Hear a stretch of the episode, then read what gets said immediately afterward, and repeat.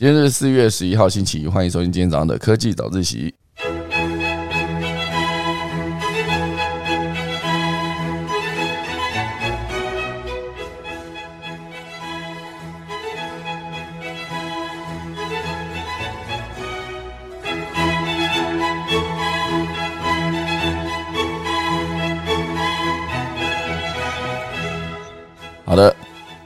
今天是四月十一号，那今天要跟大家分享几则消息。第一则消息呢是美妆美食的跨界合作正行，这件事情非常有趣哦。就是上一周看的报道，举了一个例子，呃，有一个彩妆品牌呢跟全球知名的甜甜圈连锁店，哈，就是合作，他们合作就推出了限量联名款的彩妆，哦，所以你在看到这个彩妆产品出现的时候，你会觉得，诶，它到底是一个甜甜圈哦？结果它不是，它这个化妆海绵，或者是。你在买化妆海绵的时候，你觉得哎，这是不是造型看起来挺像个甜甜圈，看起来很好吃？那你就会直接想要去买这样子的东西。好，所以这是个趋势。好，就是美妆界的下一件大事，就是跟美食做合作，跨界的合作。好，就蛮有童趣的一个这种做法。然后希望之后可以有后续更多的发展。第二大段呢，会跟大家聊到，就是美国的科学家哦，然后他其实在现阶段有研究出如何快速解决二氧化碳跟塑胶垃圾的一个问题哦，同时间去解决哦，一次解决。所以美国科学家这个减碳妙方到底是什么呢？大家跟大家分享。第三大段呢也是非常有趣哦，伊隆马斯克说锂电池的涨价涨得太夸张了，所以接下来他要开始自己开采锂电池后，等下钟声过后就要开始今天的科技早自习喽。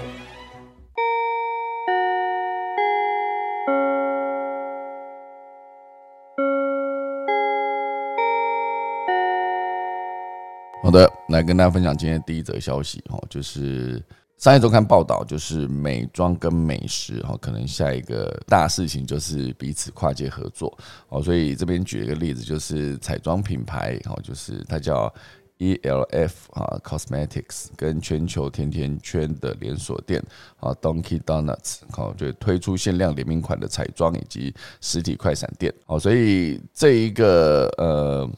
趋势就会变成说很多的彩妆品啊，比如这边举个例子，妆前膏啊，闻起来像是你最爱的甜甜圈，然后绣在衣服上面的香肠卷，让人很想咬一口，所以 就是。很有趣的，你身上会有一些食物，可是事实上这些食物是不能吃的。我说食物造型的一个妆前膏，或者是食物造型的一个配件，它是一个香肠卷哦，在你手上像绣在衣服上。好，所以时下最热门的时尚跟美妆趋势，关键字竟然是美食哦，这非常有趣哦。就是杂志快公司做了一个报道，然后就是这个 Fast Camp Company 啊，Fast Camp Company 什么意思？Company。好，快公司做了一个报道，疫情不止让社群媒体成为主流，时尚跟彩妆品牌还想抓住实体购物这一项大饼，然后因此跟食品业合作，成为他们最新的获利武器。好，比如说呃，Levi's，好，它就是跟新鲜农产品为主题，然后 Fresh 系列的服装是采用天然的植物跟矿物的染料制成，然后也跟冷压果汁。哦，冷压果汁做合作，在旗舰店内免费提供啊，提供免费果汁，客人来店消费，衣服跟果汁一一次满足。好，就是跟新这个这个新鲜的农产品合作。那另外一个例子呢，就是英国有一个知名的服饰店，呃，它叫 PreMark，然后跟西手连锁快餐店。然后就其中一个在今年二月推出了一个系列的联名服饰，就是把招牌的美食香肠卷呢，或是牛排哦等造型直接印或是绣在衣服上，哦，蛮酷的哦，就是衣服上会有这样子的造型。然后同时间在旗舰店也推出了主题咖啡馆，整个顾客逛街逛累了呢，就可以坐下来享受一杯呃快餐店的热咖啡。哦，所以感觉就不会像是以前，就是呃卖衣服的就卖衣服的，里面没有吃的，那吃的东西里面也不会有任何的跟服装联名的一个机会。好，所以这边刚刚举的那个 ELF 好这个 Cosmetics，它其实最新的春季活动就是跟全球的全甜甜圈连锁店哈 Dunkin' Donuts 推出了限量联名的彩妆。当顾客拿到产品的时候呢，包装甚至会让人误以为买到一盒甜甜圈。哦，它的灵感就来自它的菜单。哦，眼影盘颜色，有包含草莓糖霜、波士顿奶油哈，刷具也变成一个吸管的形状，还有化妆海绵，神似撒上五彩撒料的草莓甜甜圈哦，化妆海绵，它是一个海绵啦，跟它造型跟甜甜圈一样哦，它如果连香味都做进去的话，那我觉得它整个的质感会看起来更像真的，它真的就是一个甜甜圈这个逻辑哦，所以大家去想象，就是你在化妆的时候有一个甜甜圈，就拿来一直刷。哦，这个在户外也不算户外，就是在假设你今天去咖啡厅，或者在呃呃路上，或者你在坐车的时候，你从口袋拿出一个甜甜圈往脸上这样子抹，事实上他是在补妆啊，可是。旁边人就会觉得很有趣，我觉得哎，这里为什么有一个人，他要拿着草莓甜甜圈在刮他的脸，然后也不算刮，就是拿着草莓甜甜圈在补妆头，就看起来真的是很有趣的一个画面。好，所以呢，这算是一个继去年三月，好，这个 E L F 要怎么念呢？L A F 嘛，这个如果有人知道的话，可以补充一下 E L F，然后 Cosmetics 啊，他是他去年三月的时候就已经跟墨西哥的烧烤餐厅哦叫做 Chipito 好去合作。大获成功之后呢，他又在今年的最新推出一个尝试。那当时他跟这个墨西哥烧烤餐厅合作，就是一个眼影盘，还有化妆海绵，都会以洛梨沙沙酱还有墨西哥卷饼为主题。短短七十二小时内，就整个销售呃被抢购一空。哦，所以这种跨界联名其实很多都很有趣。那时尚跟彩妆品牌找上美食合作，都有两个大的最大的动机。首先呢，就是以一个意想不到的主攻两者的共同目标，也就是年轻客群。为了跟年轻人产生连接的品牌，会采用越来越多意想不到的合作方式。那尤其是有趣的合作方式。所以这个公司就有研究说，十八到四十四岁的美容消费者。有三分之一愿意买单，好，尤其是疫情期间，创造力跟幽默元素特别吸引 Z 世代。好，就是网络数据的调研机构也分析说，把美食穿在身上，证明是一个成功的创作组合。好，所以这是他们这是之所以跟呃美食合作的原因之一。那第二个原因呢，当然是在社群媒体、社群媒体主导的疫后经济哦，社群媒体什么？社群媒体主导的疫后经济中。业者的目标呢是透过美食吸引新客户回归实体购物，哦，所以这一次这个线上跟线下都有布局互相助攻的方式。线上当然就是邀请 TikTok 的美妆网红直接担任大使，在 TikTok 举办购物直播。那线下当然就是在纽约设置甜甜圈造型的实体快闪店，让顾客亲身呃经历窥探一下这个甜甜圈彩妆盒的世界。好，所以现阶段当然是疫情让整个彩妆跟呃时尚的产业都受到重创。当然，在这一段时间，美食风潮没有减缓嘛，所以就是希望能够借助实体消费的力量，在疫情之后呢，世界突围而出。哦，所以我还蛮喜欢这则这一则报道，它其实讲的就是一个创意的展现了。很多东西其实都可以做跨界的合作的，像以台湾之前有非常多的，比如说呃乖乖推出了不同的口味。哦，就如果说今天某个零食。它的原本的，它是一个，你把那零食想象成一个载体，那个载体它可以搭配其他各式各样的口味，好，比如说它推出了一个生永牛奶糖口味的一个联名，哦，或是有另外一种呃什么呃，这这个这个我觉得之前就以洋芋片，哦，就是 之前好像有一种叫鹅阿煎的洋芋片，也是洋芋片嘛，鹅阿煎它不是洋芋片，呃，它就是一个零食，哈，那后来这一些很多洋芋片，我记得那时候有一个。呃，热炒口味，哦哦，咸酥鸡口味，我知道之前吃那个咸酥鸡口味的洋芋片，好像是不是乐事还是另外一家？总之，他那个咸酥鸡的口味做的非常非常的到位，就是它除了有咸酥鸡的香味之外，他还把那个九层塔的炸过的九层塔的味道直接做进了它的调味里面。所以你再吃一口那个洋芋片，还是零食，有点忘了它到底是什么载体，忘记。反正总之就是你吃一口那个东西，它真的就是会有一个你正在吃咸酥鸡的感觉，不只是吃到鸡肉的香味，就是九层塔那个味道，真的完全，呃，刚刚讲出来就是画龙点睛嘛。刚才讲醍醐灌顶，后来发现不是这个成语哦，就是九层塔的味道做进呃咸酥鸡口味的洋洋芋片还是什么，它就真的有一个。在吃咸酥鸡的感觉，那种感觉非常的奇妙哦。那这个这一个味道的感觉，才也也发生在那个那个星球工坊的爆米花。星球工坊爆米花其实它也是跟非常多的有名的味道做合作，可它并不是说真的做一个什么什么联名啊，它不是说什么跟台湾第一家显露机或四元显露机合作，不是，它就是做出了这个味道。好，所以这个味道出来的时候，它就非常的有趣啊。其实不止，就是像之前乖乖跟很多人合作，然后比如说推出王子面口味乖乖，它就整个做一个跨界，然后很多的食物都可以直接用这种方式去做跨界。可是现在这股风潮就直接吹到美妆界了，所以如果说接下来假设呃，他如果可以把某个东西，呃，我不知道有什么比较大一点的东西，是直接做成一个好呃好假设，我随便讲就是烫头发那个那个发卷，那它不是就一根长长的嘛？如果把它一根长长做成一个油条的形状，那会不会很荒谬？就是你 就看到有一个人拿这个油条在卷头发，这样子就是。就很油的感觉，就是没有什么人会用这种东西，这只是举例啊。而且我不知道，就是这个，如果你带出去，好像这没办法直接带出去外面用哦，因为毕竟它要插电。还有它如果有那种可以充电的那种，就是 你就以后如果真的有这种产品，就真的有可能有机会在捷运上看到有一个人拿这个油条在卷他的头发，这样好像也没有很帅了。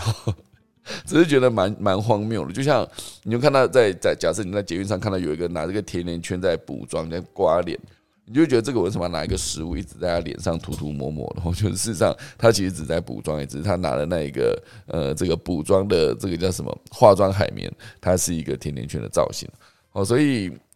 有很多可以跨界合作，就是发挥创意，让你可以更吸引眼球。那在对 Z 世代这个年轻人的族群里面来看，他们就是会更更欢迎这样子的创意的合作方式。所以任何的跨界联名，其实都希望可以做到两方都可以得利嘛。如果两方都可以得利的话，那这个跨界联名就是成功了，而不是说今天这样的合作合作下去，大家会只记得其中一件事情，那另外一件事情大家不记得，那这样这个跨界联名就不太不太成立。好，就是必须是两方都得到相对，像刚才讲的线上跟线下，你可以直接在线上。呃，购买什么？然后这个线上有趣的东西，如果你在实体店面也可以做相对应的体验的话，那这个联名才是让两边都算是受益啊。所以这则消息呢，是我觉得非常有趣的一个跨界合作。我希望大家有兴趣的话，可以去查一下。如果你真的想要买一个呃那个化妆海绵，可是事实上它是一个甜甜圈形状的话，那现在有一个这这个产品可以推出了，就是 很有趣，好不好？好，那这就是今天第一大段。第二大段的话跟大家聊一些相对的环环保的问题。我就先来讲这个，呃，有一个塑胶污染器官，哈，每年有近十万个微塑胶的颗粒从塑胶瓶进入身体。哦，就是现在的塑胶的污染这件事情，我之前曾经看过一个影片，我觉得非常有趣哦。诶，他好像也是老高的，诶。不只是老高有讲，就是很多在呃抖音上面在讲一个趋势相关的影片的时候，都有讲到。他就在讲说，人类消失在地球上。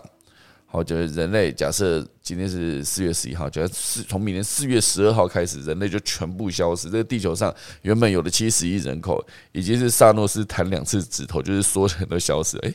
弹两次好像也不是全部消失，因为弹一次就剩三三十五亿嘛，再弹一次就剩十七亿嘛。哦，他肯定要弹很多次，就是要。因为一一半一半这样减少啊，他并不是，而且他弹一次，他整个人身体就受伤了，就是他可能没办法弹那么多次。好，那不是重点，重点就是假设从明年四月十二号开始，所有人类都消失在这地球上，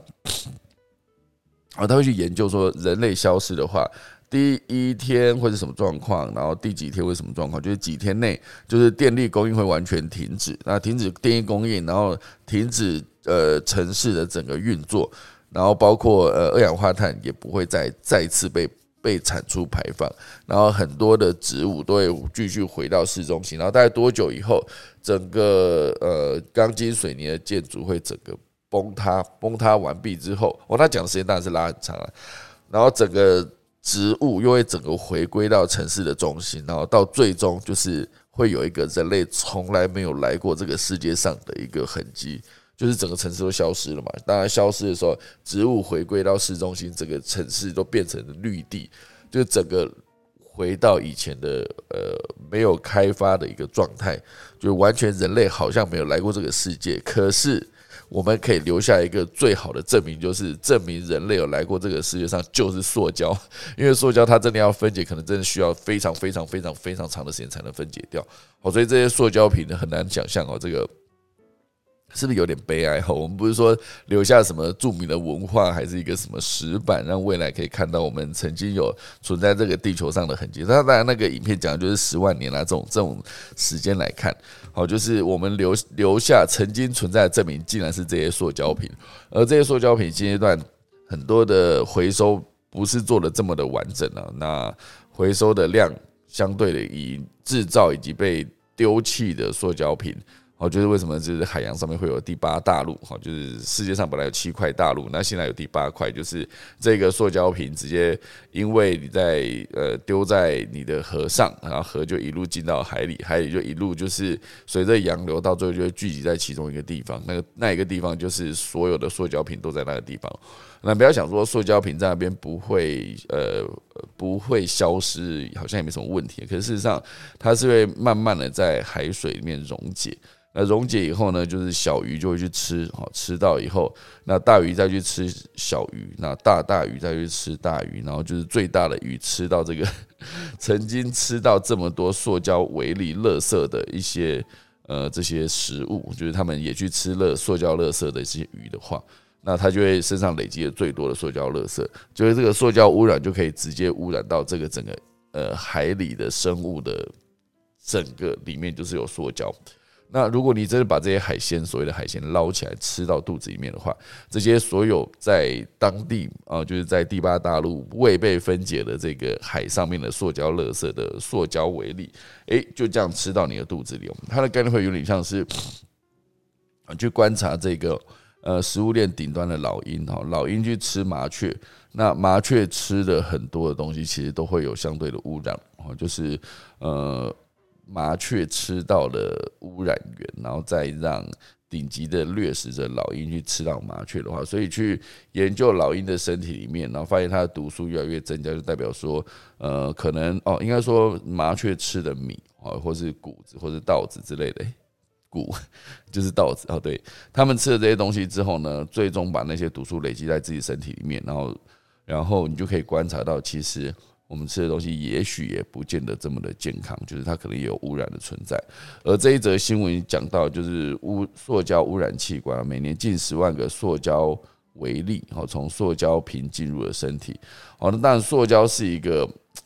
你可以说它是一个最便利的发明，同时间它应该也是一个最糟糕的发明哦，就是它给我们带来的看似无尽也无解的污染。如今呢，这个塑胶污染 带来的又另外一项，好新添一一项，就是污染源，就是微塑胶。这个是一个能源环保议题啊，在数位时代边做的报道。哦，有曾经有人说，塑胶是二二十世纪最伟大的发明之一，因为多样多种的塑胶品迅速进入人们的生活的方方面面。假假设大家现在去思考，如果你生活，就现在有很多的人呢，他是。在提倡就是完全无塑胶的生活，我无塑生活。那如果你想象你今天在吃东西的时候要把塑胶这个东西拿掉的话，哇，你几乎可以拿掉非常多的东西，没办法吃哦。比如说你去好去吃鹅阿米刷好了，他如果今天外带，有些装在塑胶袋里面，好，比如说以面来说好了，就叫一个牛肉面的外带或是外送，它其实就是先装一用塑胶袋先装了一包面。然后再用塑胶袋装了一包汤，因为它毕竟是希望能够维持口感嘛，就是让整个东西送到你面前的时候，你才把那个汤倒进那个呃纸碗哈。那个纸碗其实也不能说它是个纸碗，因为毕竟它不是完全只有纸，它整个内圆里面还是有一层薄薄的塑胶薄膜。这是为什么它这个水呢？呃，就是热汤它不会第一时间的渗透出来，因为如果它真的只是纸的话，它其实很容易就整个渗透出来。好，所以。你看，你外送一碗那个牛肉面，你会得到的塑胶有多少呢？一包先来装面，一包先来装汤，而且装面跟装汤上面，它可能还有一个红色的 小小一条的塑胶绳，直接这样打一个结。好，就打一个结的情况下，它当然汤汁会不会漏出来嘛？可是我不知道大家看到那个打结这件事情，会不会觉得很多那个？在做打包打包非常快，这些它运用那一条那一条红色的塑胶是非常快速的。因为我自己在用的时候，就是我会拿那条红色，然后用我很笨笨拙的手指这样穿过去，然后再慢慢的拉这样。可是真的在店里面工作的那些专门负责做外外带打包的人，他其实是拿这条红色绳子，可是他甩的那他甩的东西是底下那一整包汤，就他稍微一甩一拉，他就可以这个把那个红色结打上去了，这很厉害哈。这题外话，就是我不知道大家在拿那个小小的红色的绳子在绑你那一包汤或者绑绑那一包面的时候。到底是不是一个很困难的过程？对我来说很困难，可是对那些快速完成打包来说，那是很很快的一个速度。这样好，题外话，你你会拿到的，就是假设一包外送的牛肉面哦，就是两个塑胶袋装汤跟装面，然后上面都有两个塑胶绳，然后你会拿这一个。呃，他会再给你一个纸碗，那个纸碗里面也是包含一些薄薄的塑胶薄膜，有可能还会再给你一包，那呃再给你一一个塑胶白色的那种汤匙，然后再给你一个卫生筷，卫生筷就是外面又有一个薄薄的塑胶包，所以你而且这整包里面，它可能会再装在一个塑胶袋里面，然后再送到你面前，好，所以它几乎就是一二三四五六呃七，然后八那个塑料袋，它整个就有八个塑料袋，你。叫一碗牛肉面的外送，可能会拿到八个塑胶的产品，从塑胶袋到塑胶的薄膜，到塑胶的封套，到塑胶呃那个最薄的薄膜放在那个纸碗内层的那个，全部都是塑胶哦，所以它算是一个非常大量的塑胶的存在。那更不用说其他的，好，你今天去买一罐黑松沙士，买一罐什么可口可乐或者是雪碧，它其实就是有两种包装，一种当然是铝罐，然后就是可能三百五十 ml。然后以黑龙沙士来说，二十块。然后另外还有六百毫的一个呃，那个叫什么？呃，保特瓶装，保特瓶装就是呃，大概二十九块。现在应该还是价这个价格吧？我记得以前那个有一段时间就是二十五块嘛，后来就涨到二十九块，所以很快应该有可能会涨到三十多块。哦，所以这个塑胶呢，不管是矿泉水啊，还是气泡饮料。好，那只要它不是装在铝罐里面，它其实就全全部都是塑胶。那铝罐，你想它应该是有机会可以直接做回收跟再再融化再应用，可是事实上塑胶是相对比较难。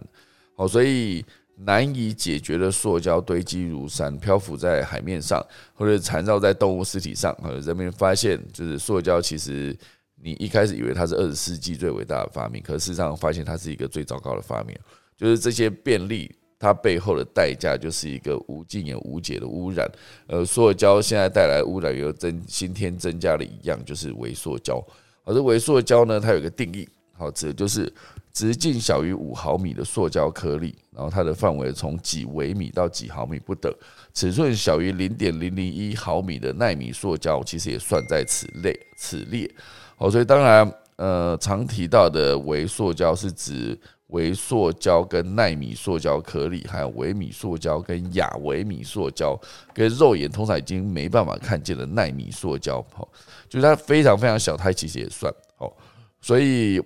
人类对塑胶给人类跟环境的危害已经有非常大的了解，可是对微塑胶的威胁却后知后觉。我觉得经过了这么多念了一大堆微塑胶的时候，我现在看的字幕上面写的“塑胶”两字，那个塑胶已经完全不像塑胶这两个字。这个好像常有这个状况，就是你看一个字，一直重新看、重新看、重新，因为刚刚出现太多次了哈。就他刚刚讲的微塑胶、纳米微纳米塑胶、那微米塑胶、亚微米塑胶跟纳米塑胶这一大堆，好，它其实就是一个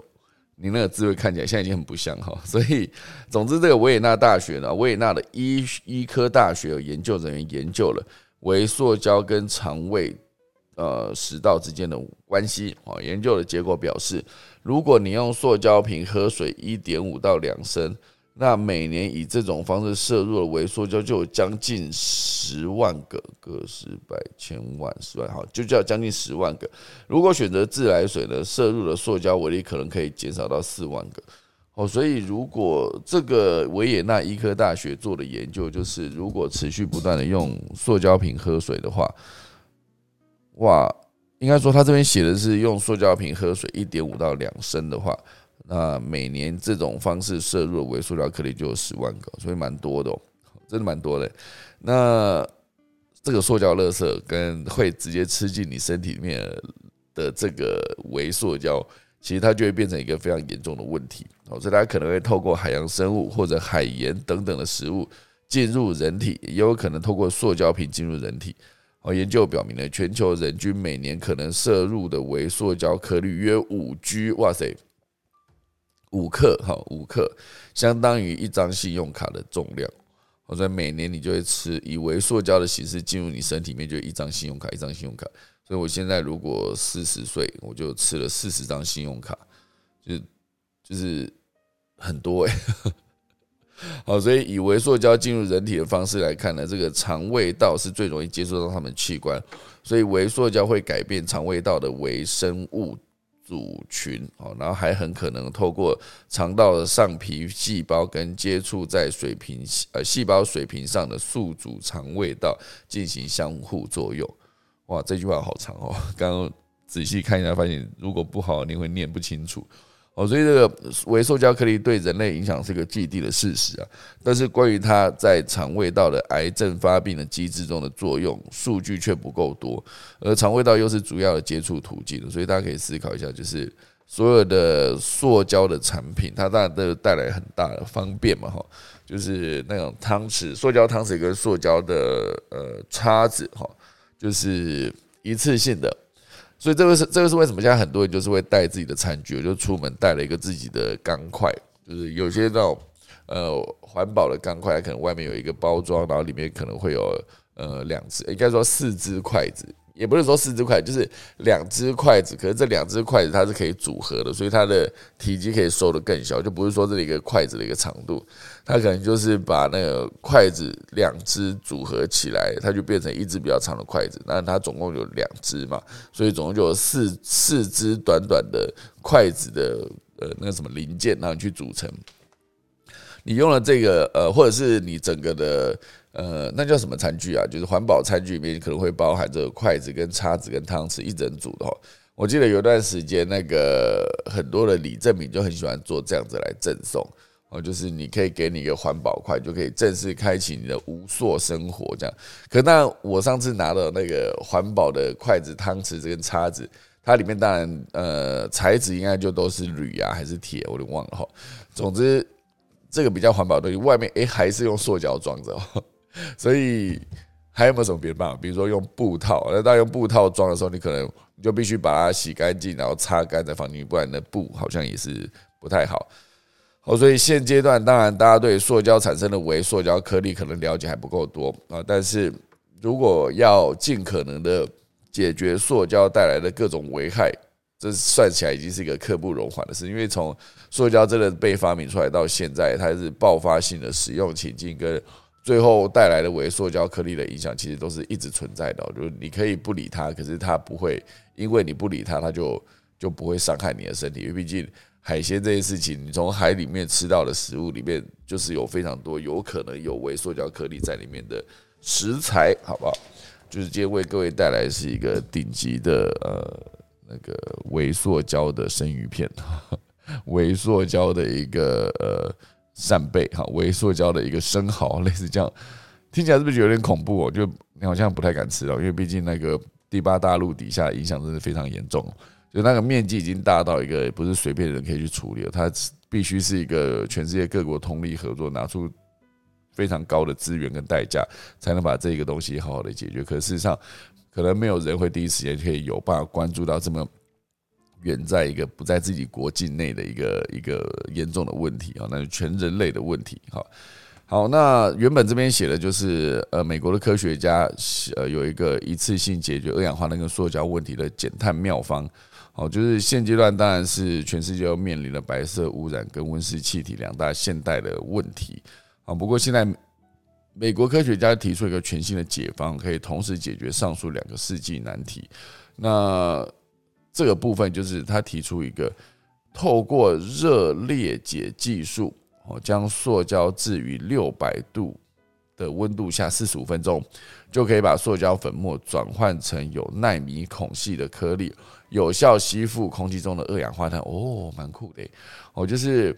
你透过热裂解技术，哦，将塑胶置于六百度的温度下四十五分钟。那当这个塑胶粉末转换成有纳米孔隙的颗粒的。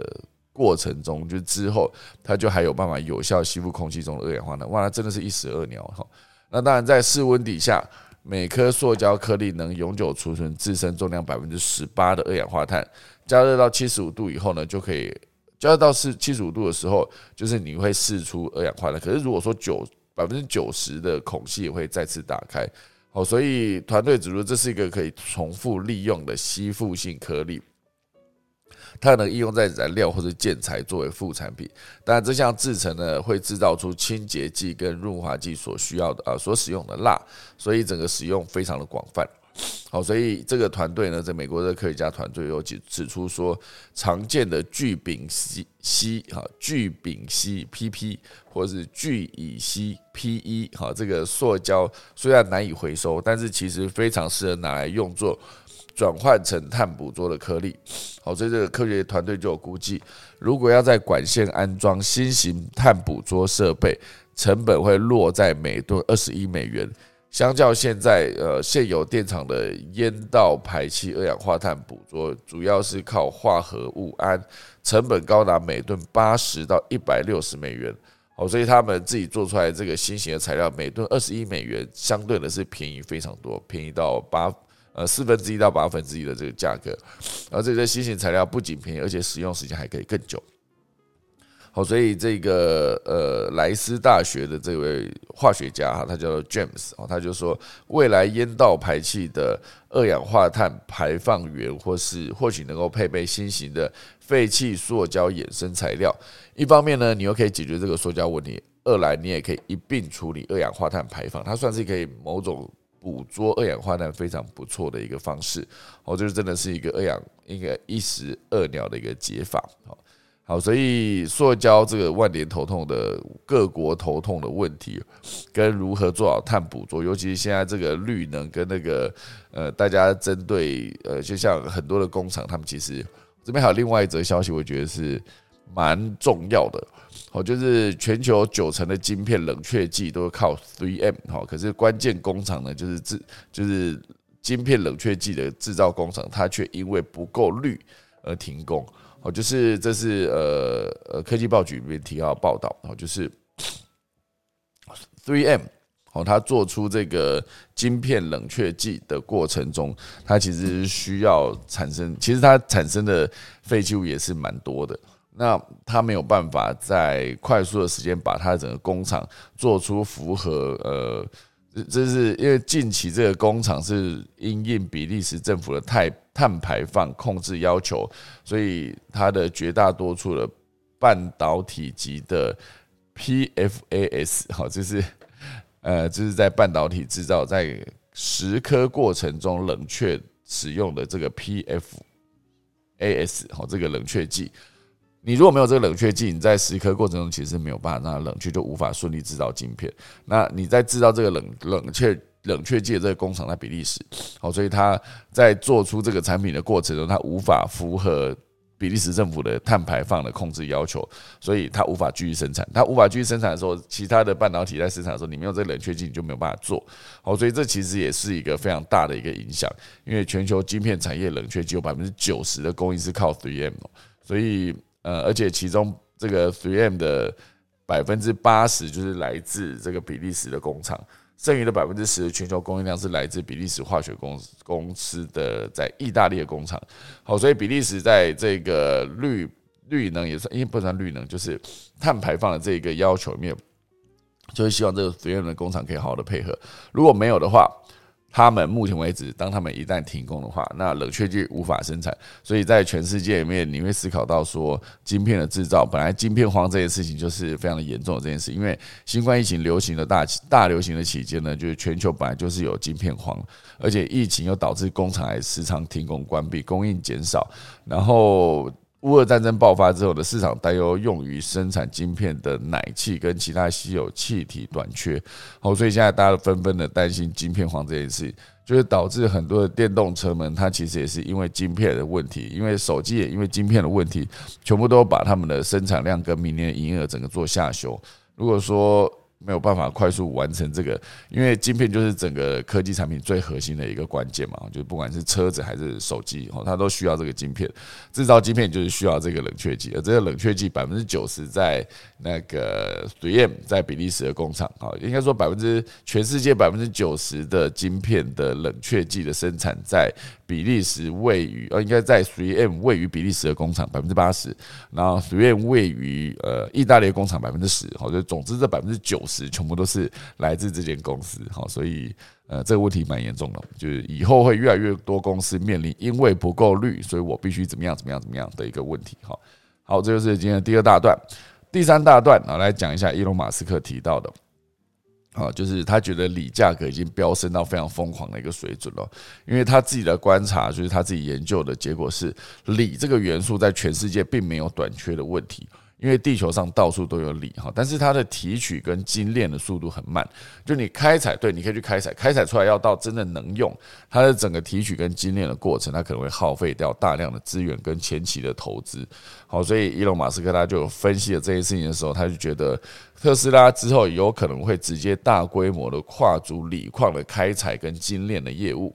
我就是俗称的把供应链的上游打通啊，因为我如果需要做锂电池，我必须要取得锂嘛。那锂的价格，如果它的开采跟整个的精炼的整个业务都是把持在其他公司手上的话，它当然就是只能买人家做好的。那如果人家做好了，就是把价格往上调的话，不管它是因为乌俄战争，还是因为本来它的。制造锂电池的这个关键技术，那个锂，它取得非常不容易。不管是什么原因，现阶段锂价格已经疯狂飙涨了，涨到一个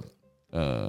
很夸张的状态。哈，所以伊隆马斯克的回应了一条贴文啊，一一条推文，他说：呃，过去二十年每吨的锂矿啊的平均价格，哦，它就显示了过去二十年的价格，然后也凸显了二零二一年以来价格飙涨的趋势。好，所以根据他们的调查的数据显示，就是锂矿成本去年飙涨了百分之四百八十哦，所以非常高，就几乎已经是快是五倍以上的价格。啊，如果说你今天是做电动车，或者你有你有做锂电池的需求，因为其实很多的科技产品其实都有锂电池的需求，比如说我的 DV 啊，摄影机 Sony 的就是以一个锂电池，诶，它应该是锂电池吧？我觉得你可以充电嘛，哈。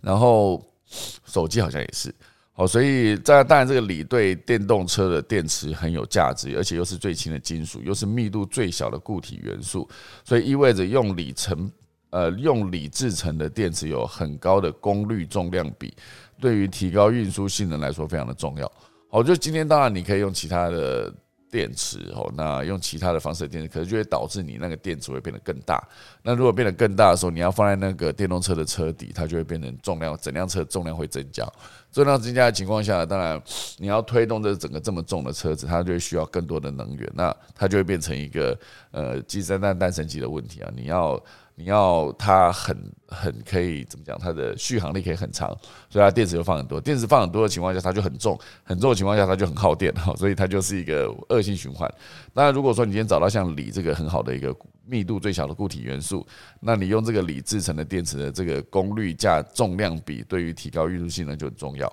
尤其是上礼拜我看了那个，好像上礼拜有分享过，我看了那个泰肯的保时捷的泰肯。他们在生产他们的车子的时候，第一件事情也是在思考电池，因为电池会坐在它的车子底部，然后因为它的重量跟占比跟它的厚度其实都蛮厚的。对于你要做出一台跑车来说，因为跑车相对的它的整个车的车高会比较低，来符合它比较流线，以及它那个风阻会向它下降下降比较多。哦，所以他们就在思考锂电池的配置，以及他们必须思考说。整个电池要怎么安装？他们在让这辆车子在过弯的时候可以维持较低的重心。好，这其实每一公分，应该说不能说公分，每一公里都是精密的计算。那它的厚度，整个电池的厚度，以及它整个它到底要配重在整个车底的哪边，其实全部都是呃，就是应该是一克一克在那边算的，它的重量一克一克在那边算。好，所以这个锂电池这件事情呢，呃，当然现阶段就是。伊隆马斯克在周五的推特，就是上礼拜提到，他并他提到这个想法，他并不是首次提出他要开采开采锂矿这个想法，而是他在二零二零年就已经曾经呃财新杂志啊，在二零二零年就曾经引述知情人士报道，特斯拉在收购收购锂矿公司的交易失败之后呢，已经设法取得在内华达州开采锂矿的权利。我相信以他这么希望把任何事情都做到有效率的这个前提下，他应该可以把开采锂矿到后来的精炼，然后到后来的那个呃啊对，就是他的开采跟精炼业务一定都会做到越来越有效率跟越来越便宜。好，就是哦，就是他提到了提取跟精炼这件事情，一定也是他可以用他自己的方式去把成本往下降。好，就像他当初去观察他的 SpaceX 观察说，发射卫星的成本之所以这么高，就是因为一次性的火箭发射上去就不能再重复使用，它就很贵。好，所以一旦我可以把火箭回收再利用的情况下，我下次二次升空、三次升空用的都是同一组火箭，只是去改变燃料而已话，那它其实整个发射升空的成本就会非常低。我就是比传统的 NASA 来发射一次性的那种火箭就无法再继续使用这个方式来说，会便宜非常多。哦，所以当然以锂电池的提取跟精炼，我觉得一定有优化的空间。如果他把这个优化的的内容做好的话，应该接下来锂电池就会变得更便宜。那对它的特斯拉的整个售价来说，终端售价来说，应该会更有竞争力。好，时间来到七点五十八分哦，来跟大家分享一下今天的农民历。二零二二年四月十一号，那农历是三月十一。哈，那今天一一祭祀会有开市安床起算安葬。祭嫁娶动土破土啊！今天还是节气中的清明，好，清明会一直延续到四月二十号。四月二十号之后呢，就会变成下一个节气，也就是谷雨。好，还没有到，好，就是金牛座所在的生日月的第一个节气就是谷雨。然后谷雨到呃，我看一下谷雨的下一个是什么？呃，小满哈，就是在五二一，哎，不是，哎，是是立夏，对不对？谷雨和立夏就是金牛座生日所在的月份，好，所以总之这就是今天的农民历提供给大家。诶，我看一下今天要回到一下今天一下，等一下，今天是四月十一号嘛，哈，四月十一号，所以总之今天啊，宜的有六个，忌的有三个，所以还算是一个好日子啊，不是说忌比宜多，我都是用这样来判断好日子。其实现在看起来好像，呃，大部分都是。以比计多哈，所以呃，感觉每天都是好日子，这样也不错了，就是生活充满信心嘛，对不对？今天四月十一号星期一是一个一周开始的第一天，好，那希望大家有一个美好的上班的一周，好不好？让大家重新在工作上面有更好的表现。我就现在打下个钟喽。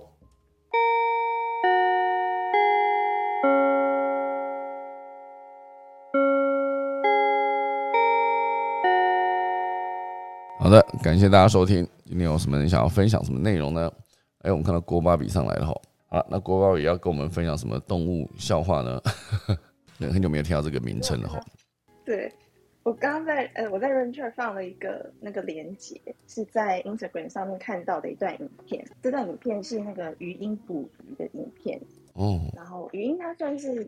就是全世界分布比较广的鸟类之一啊，因为在世界各地都可以看到它们。那比较常，就是在冬天的湖泊啊、水库或是水域的环境看到它。然后它的外表，呃，就是黑灰的羽毛，然后翅膀张开的时候，你才会看到它身体大部分是白色的。然后它眼睛到脖子两侧，就是很像戴了黑色眼罩这样子。嗯。可是其实很多鸟类都会捕鱼，但是网络上就是会特别分享鱼鹰捕鱼，是因为呃，它们是可以冲入水里的。因为它们的呃身上就是有很丰富的油脂，让它的羽毛可以像上了 three N 的涂层一样防泼水，而且它们可以在水里闭气，然后眼睛表面那个淡蓝色的瞬膜也特别发达，所以它在水里也可以看得见，就不像呃其他的飞禽捕鱼可能都是用捞的，就是用喉的这样子。那鱼鹰捕鱼的时候，它会先在空中盘旋，然后锁定了猎物之后，就是快速的收起翅膀，向下垂直俯冲。那就把整个身体沉到水里去，然后在入水之前才会把它的脚伸出去抓捕，这样。嗯，那它的爪型是非常适合抓鱼的，它的四指是两前两后的等长，就很像夹娃娃机的那个爪子那样子。而且它的脚掌上有很多细小的棘刺，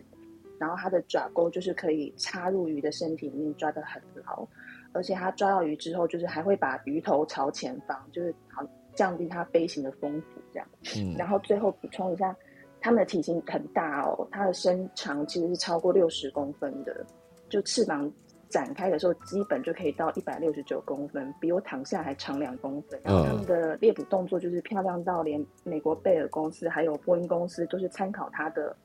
猎捕飞行方式，就设计了一款飞机 V twenty two。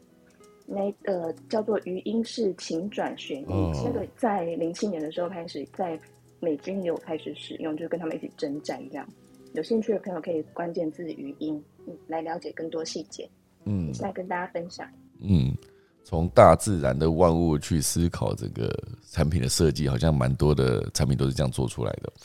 就是很多的自然，就是动物啦动物的构造或是它们的运作方式，就比如说用在飞机上啊，用在螺旋桨上，用在哪里哪里哪里，好像那个之前你有我不知道你有没有提过蜂鸟，蜂鸟就全世界最小的鸟类嘛，它的翅膀震动非常的快，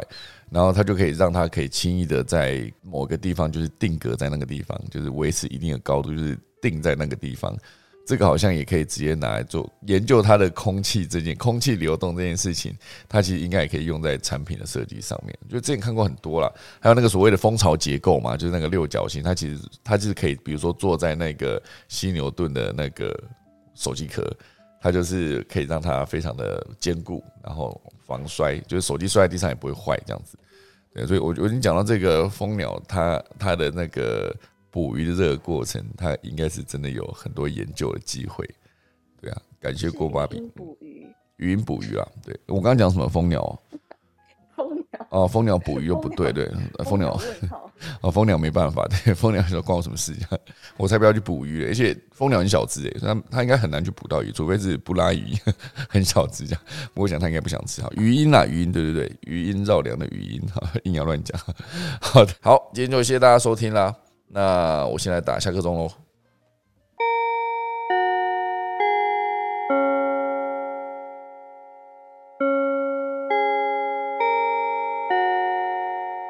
好了，今天就谢谢大家收听啦，可以早起，明天早上再见，大家拜拜。